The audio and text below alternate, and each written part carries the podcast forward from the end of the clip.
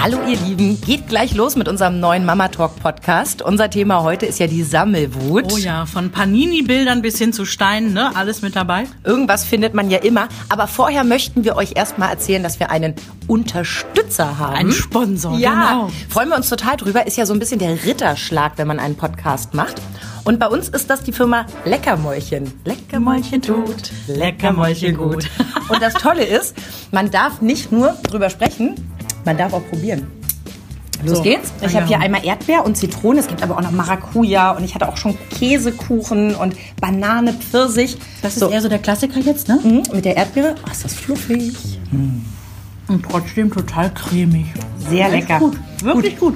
Mir ist schon klar, dass das Leckere jetzt auch ein bisschen auf die Hüfte geht. Nein. Gibt aber auch in kleinen Portionen. Also fürs gute Gewissen oder eben, ne, wenn, wenn das Menschlein noch nicht so groß ist, kann man auch die kleinen Portionen verteilen.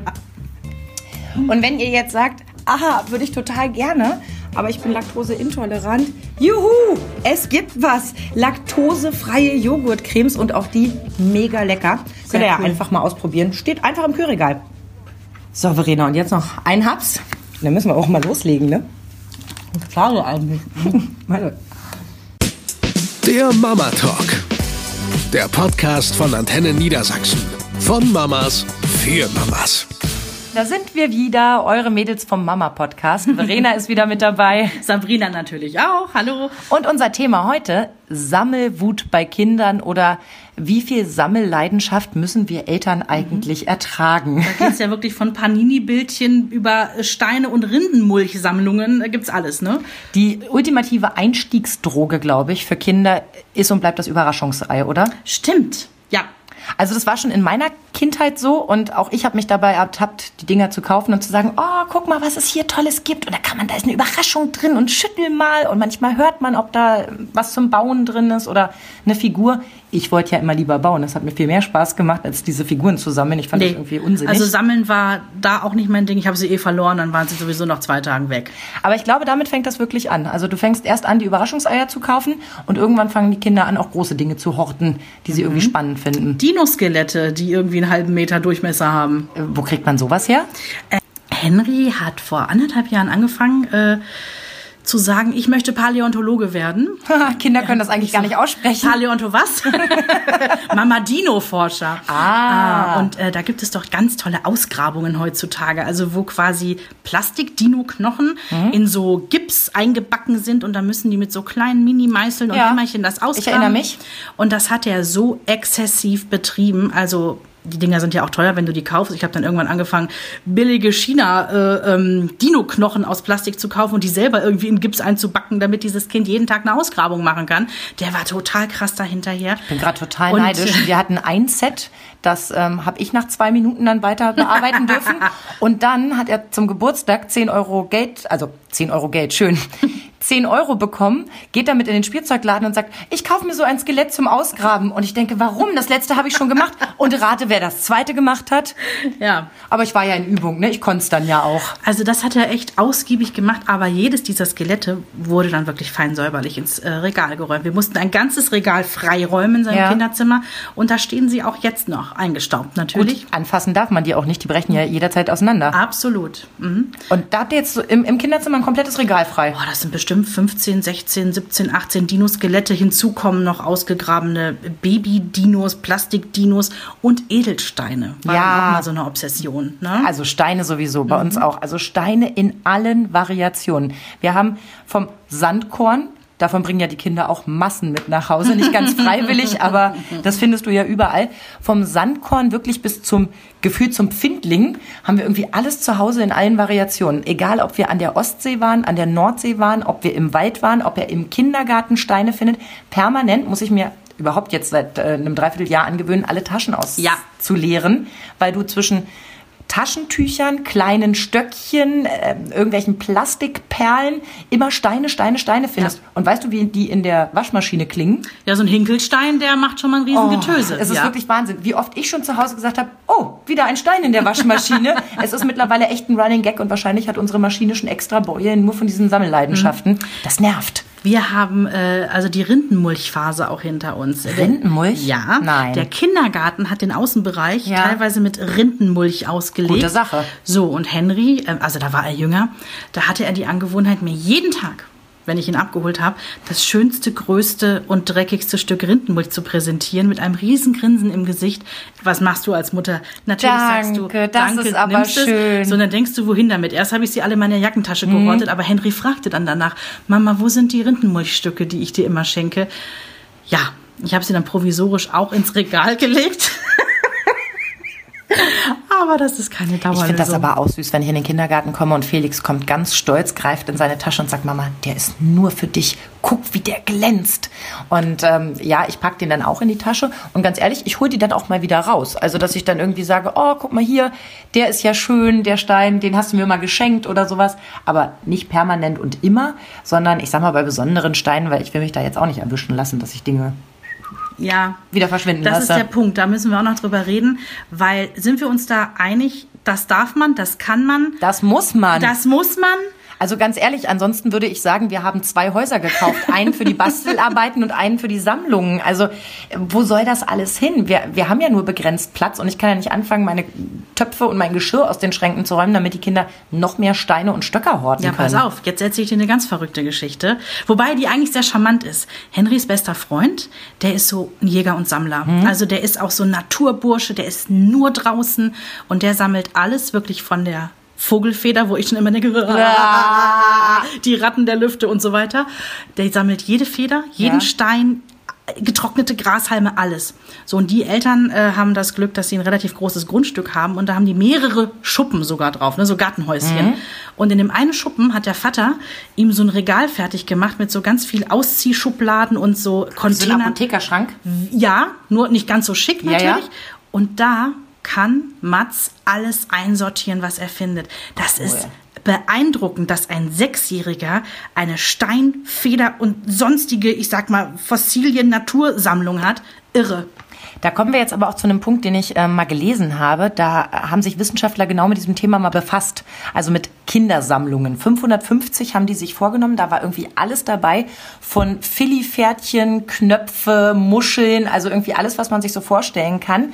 Und die haben festgestellt, dass sich Kinder mit der Sammlung identifizieren. Also es ist immer ein Spiegel dessen, was sie gerne sein möchten. Das passt ja auch zu dem, was du vorhin von Henry gesagt hast. Er wollte Hobby-Paläontologe werden irgendwann. Also hat er angefangen, kleine Skelette auszubuddeln und zu sagen, so, das ist jetzt Teil von mir, weil ich das mal werde. Oder eben, dass Jungs Panini-Sticker sammeln und sagen, sie werden irgendwann genauso ein toller Torwart wie Manuel Neuer und sich eben daran orientieren. Also es hat ganz viel mit, mit erster Orientierung und mit so, ich glaube, später sind es die Markenklamotten, weißt du? Später ist es so, okay, trägst du irgendwie Levis oder G-Star oder trägst du Nike oder Adidas und hier ist es irgendwie so, ich sammle Philly-Pferde, ich sammle Knöpfe.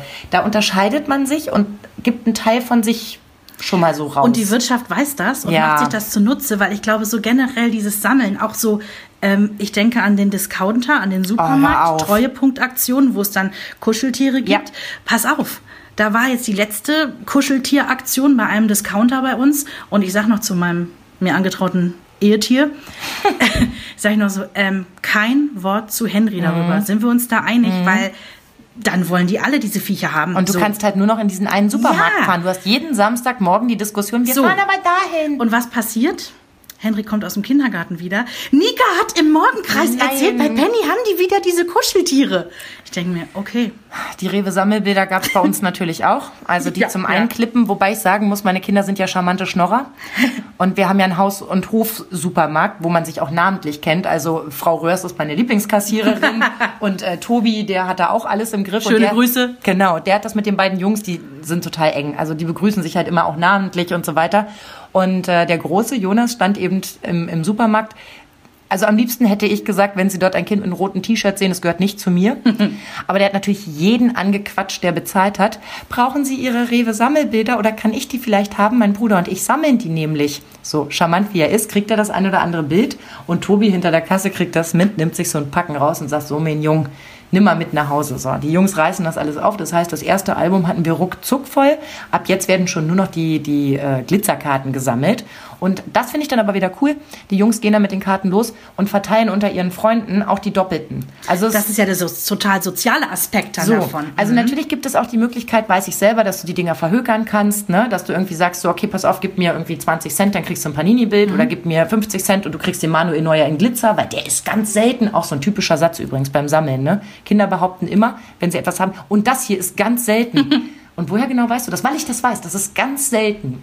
So, und äh, da haben die jetzt also die, die Alben soweit zusammen, verteilen dann im Freundeskreis Karten und auch bei dieser Panini-Geschichte, wo wir auch wieder mittendrin stecken, obwohl ich weiß, dass es zu teuer ist und arg. Also so ein Album vollkriegen, selbst wenn du das Glück hast, ne? Was kostet?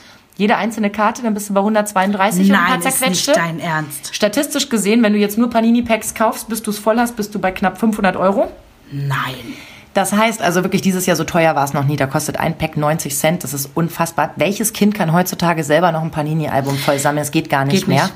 Aber die haben echt ein gutes Netzwerk und es wird ziemlich cool getauscht. Gestern zum Beispiel hatte er irgendwie dieses Glitzer-Emblem von Russland und hat das gegen drei Spieler getauscht. Und ich Sehr dachte, gut. das hat er wirklich gut gemacht. Verhandlungsgeschick. Und das gehört ja auch ein Stück weit dazu. Also, um am Beispiel Panini zu bleiben. Zum einen, es hat was mit Verhandeln zu tun. Man soll ja auch mit Kindern mal auf den Flohmarkt gehen, dass sie mal so ein bisschen begreifen, Angebot, Nachfrage, wie weit kommt man auch mit, mit Quatschen und so weiter. Und das zweite ist auch, du kannst aus vielen Dingen auch einen Lernaspekt ziehen. Panini, um beim Beispiel zu bleiben. Ich kann Jonas das Heft hinlegen und der kann mir jede Landesflagge vorne aufsagen. Und es sind immerhin 32. Das ist beachtlich. Und da sind Länder dabei, die ich auch kurz nachschlagen musste. Und mein taktischer Vorteil ist, dass ich weiß, dass sie alphabetisch geordnet sind. Das heißt, wenn ich mir nicht ganz sicher bin, dann überlege ich, was könnte denn hm, zwischen Niederlande und Norwegen, gut, jetzt nicht auf dem Panini-Album, aber du weißt, was ich meine. Ich habe da noch Stützen, aber der geht hier wirklich für mich durch.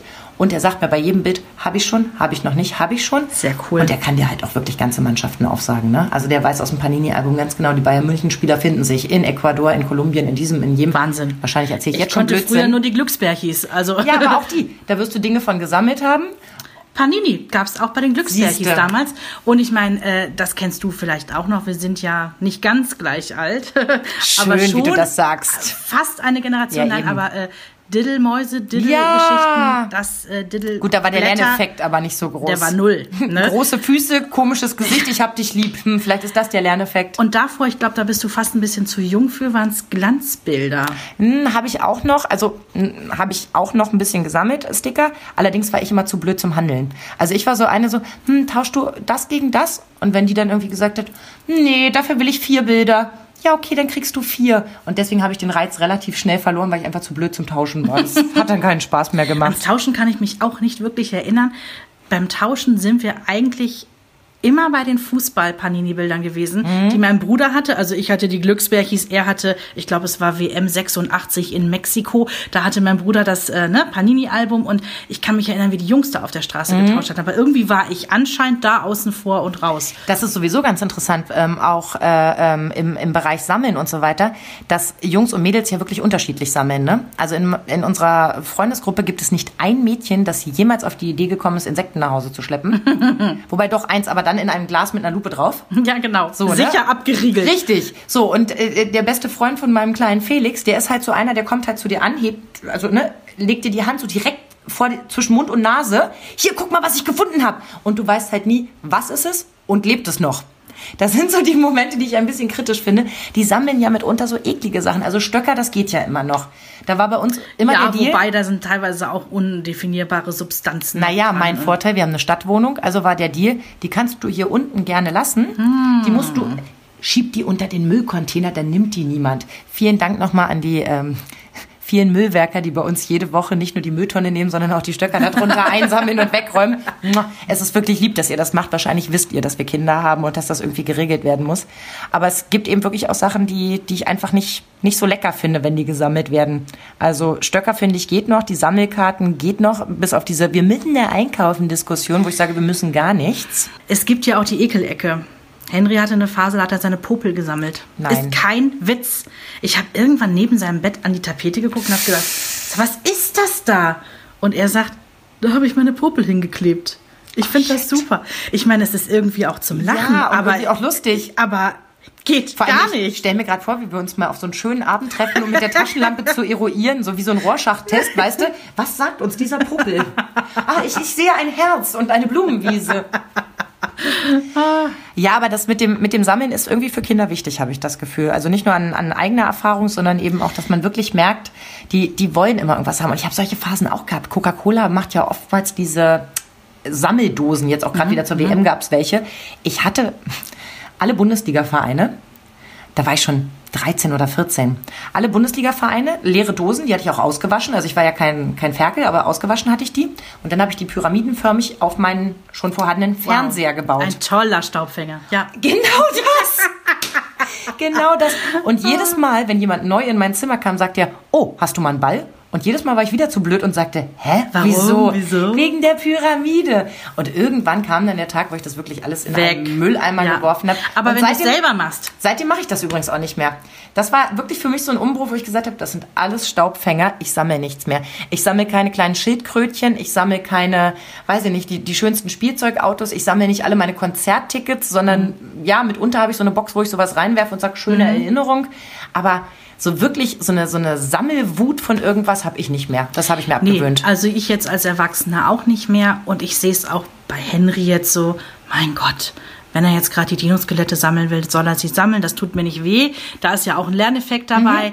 Ähm, bei Panini, wir sind da einfach noch nicht rangestoßen. Sei froh. Ich muss mal gucken bei der nächsten EM oder WM, ob wir dann dabei wären. Also bei uns ist gerade Stand, wenn in zwei Jahren EM ist, kriegt keiner von euch mehr ein Album. Ihr streitet immer nur. O-Ton mein Mann und er hat absolut recht. Also es gibt wirklich ja auch permanent Streit um solche Dinge.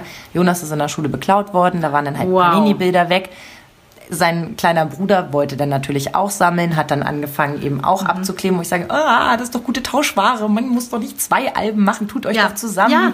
Und dann hat der dann das Rewe-Album dafür gekriegt, aber das ist dann auch nichts wert. Da will man dann die Glitzerkarten mitsammeln. Es ist halt viel Konfliktpotenzial. Und auch wenn solche Sammlungen angefasst werden oder da etwas verschoben wird. Aber werdet ihr es durchziehen in zwei Jahren? Nein. Dann fange ich einfach das Sammeln von Panini-Bildern an und die Kinder dürfen mir helfen. Nein, ich finde auch, ich, ich mag das auch. Ich finde das toll, weil ich finde, das hat auch was von, guck mal, die, die üben ja auch mit Geduld bei einer Sache zu bleiben. Also nicht irgendwie zu sagen so, ja, jetzt habe ich ja zwei Bilder, das reicht mir, sondern kontinuierlich mit Leuten in Kontakt zu gehen, zu überlegen, wie komme ich vielleicht auch an ein bisschen Geld. Können wir mal wieder zu Oma und Opa fahren? Und du denkst so, warum? Oder, los, kommt, wir gehen Eis essen. Hm, könnte ich auf meine Kugel Eis verzichten und ein Paket Panini-Bilder bekommen, wo ich so denke, das ist doch cool. Ja. Also eine Verhandlungsmasse zu haben oder auch mal zu sagen, pass auf, wenn das jetzt hier alles gut funktioniert, Stichwort Bestechung haben wir ja auch schon mal drüber gesprochen, einfach zu sagen, pass auf, wenn das, das, das jetzt toll klappt, hätte ich hier noch ein Pack Panini-Bilder oder sowas. Und generell gilt im Hause Kortmann sowieso die Regel, mit dem Taschengeld darf er eh machen, was er will. Kann, daher- kann Jonas auch, aber dann kriegt er genau ein Pack pro Woche. Das ist ein bisschen dünn. Das meinte ich vorhin mit, es kann kein Kind mehr schaffen, sich ein Panini-Heft selber zusammenzukaufen. Das kannst du gar nicht mehr schaffen. Also du musst das irgendwie verteilen. Und da ist halt immer die Frage, ne? was, was sind denn so Sammlungen, die man unterstützt und was nicht? Mir ist es tausendmal lieber, der schleppt noch zehn Steine an und wir legen die alle auf die Fensterbank und irgendwann fahren wir in den Wald und verteilen die wieder aus. so, komm, wir entlassen sie jetzt in die Freiheit. ähm, als wenn er irgendwie anfängt, wirklich äh, teuren Kram zu sammeln, wo du dann Angst haben musst, oh, wenn da was kaputt geht oder was verloren geht oder, ne? Oder auch so Sachen, wenn, wenn Männer dann anfangen, irgendwelche Lego-Teile zu, zu sammeln, die sie aber nie aus der Packung holen. Kann ich nicht Quatsch. nachvollziehen. Ja. Wenn Sammeln, finde ich dann irgendwas, was vielleicht ein bisschen Bildungseffekt hat. Das kann ja auch bei Stöckern der Fall sein, ne? Also, dass du irgendwie sagst, von welchem Baum ist das? Oder Genau. du machst wenigstens den Ausflug in den Wald, um neues Material zu holen. Oder eben ein, ein Lerneffekt. Es gab mal eine Zeit lang, gab es irgendwelche Sachen vom, vom WWF zum Beispiel beim Discounter, wo du dann was über gefährdete Tiere gelernt hast und so. Also, wo so ein bisschen Wissen mit vermittelt wird. Mir ist schon klar, dass die das machen, um uns Eltern dann noch öfter hinzutreiben, dass wir ein gutes Gefühl haben. Aber bei mir funktioniert's. Ja. Ich finde, wenn was sammeln, dann wenigstens mit ein bisschen Verstand. Und bitte keine Puppel. In diesem Sinne, sammelt unsere Podcasts. Wir hören uns ganz bald wieder. Tschüss! Eine Produktion von Antenne Niedersachsen.